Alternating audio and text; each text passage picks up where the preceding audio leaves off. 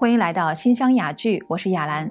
上几期呢，我们和大家分享了中国文化当中的六艺啊，但是这六艺呢，在古代主要是男子所学的。那么女孩子会学什么呢？我们先从一个社会现象说起啊。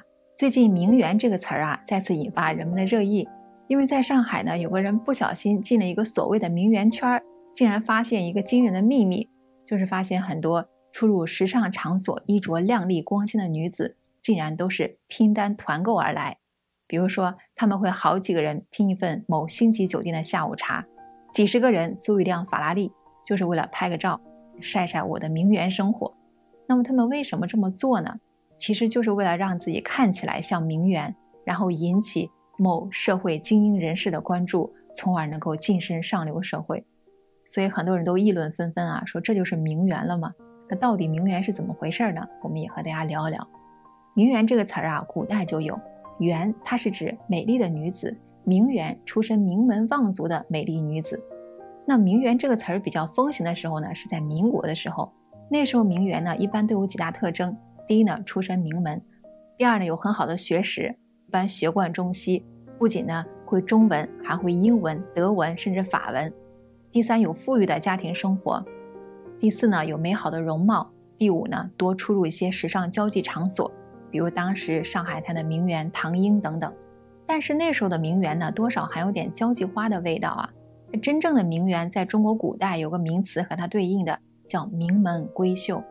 古代贤淑的女子呢，都称为闺秀，她们住的房间呢叫闺阁。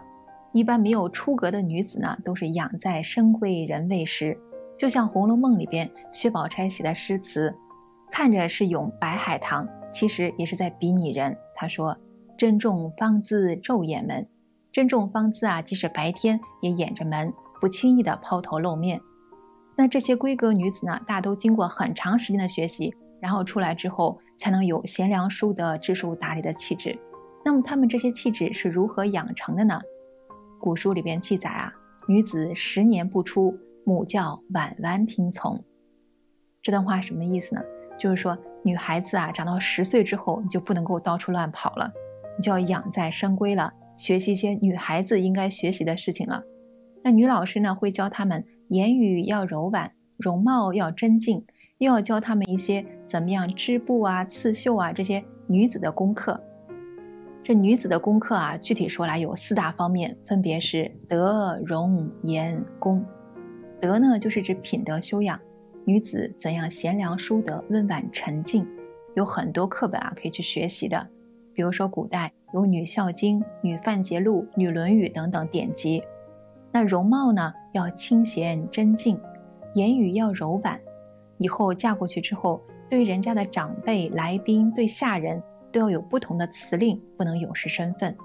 那宫呢，主要是指女孩子要准备酒食、纺织刺绣等等。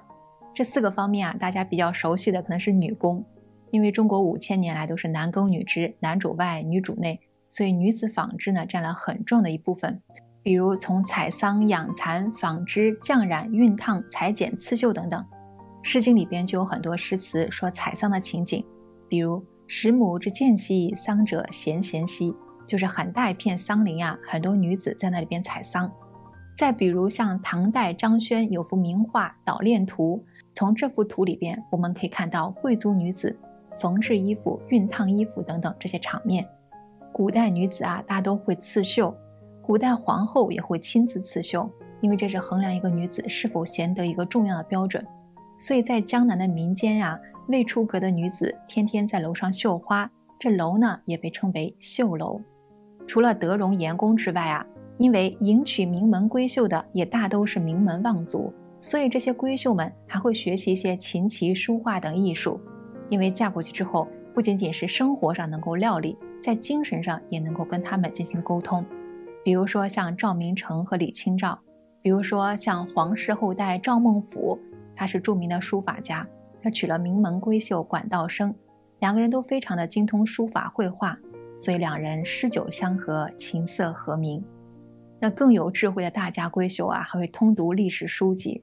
你比如说啊，唐代有个长孙皇后非常贤德，有一次唐太宗回到宫里边之后非常生气。说这个魏征真是气死我了，非得杀了他。这魏征啊是个有名的忠臣，人很正直，但是就是不给皇上颜面。这皇后一听啊，就赶紧换了一套隆重的礼服出来。她说：“恭喜皇上，贺喜皇上！妾听闻，君明则臣直。”也就是说啊，我听说皇上圣明的话，大臣们才敢直言不讳。那这个魏征如此直言不讳，说明在他心里，他觉得您是一个圣明的君王啊。皇上一听呢，怒气就顿消了。所以，一个古代女子，她如果不精通历史古籍，不明白事物的是非曲直，又怎么能够很好的成为贤内助呢？所以，中国文化里边其实很注重对女子的品行培养，有的是父母言传身教，有的是专门请女教师。到了明清的时候，有了很多的归塾师，也就是大户人家呢会请女教师到家里边开设私塾，教家里的女孩子如何学习德容颜工、琴棋书画。成长成一个温婉真静、贤良淑德的女子。关于中国的文化还有哪些呢？我们下次和您接着分享。